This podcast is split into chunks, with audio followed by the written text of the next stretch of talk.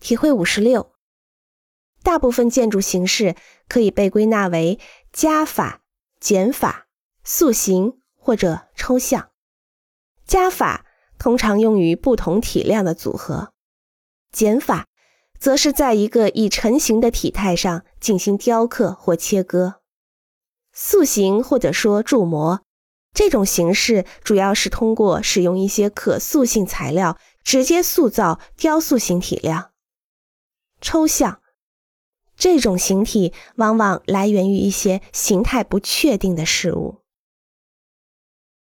体会五十七，在进行项目汇报的时候，有效的方法是从整体的概述开始，再深入到细节。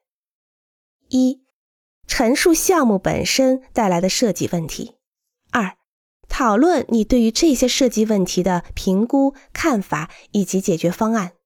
三、描述你的设计过程以及在过程中收获的主要发现和想法。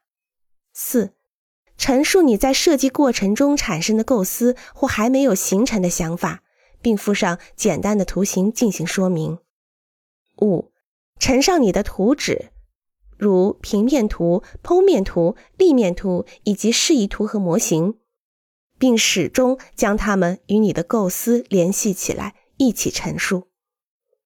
六，最后进行谦虚而且自信的自我批评，永远不要一开始就说“好的，你从这里的入口进去”，除非你想将你的观众催眠。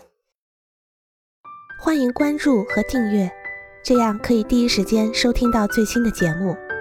也欢迎大家多多点赞，并在评论区留下你的看法。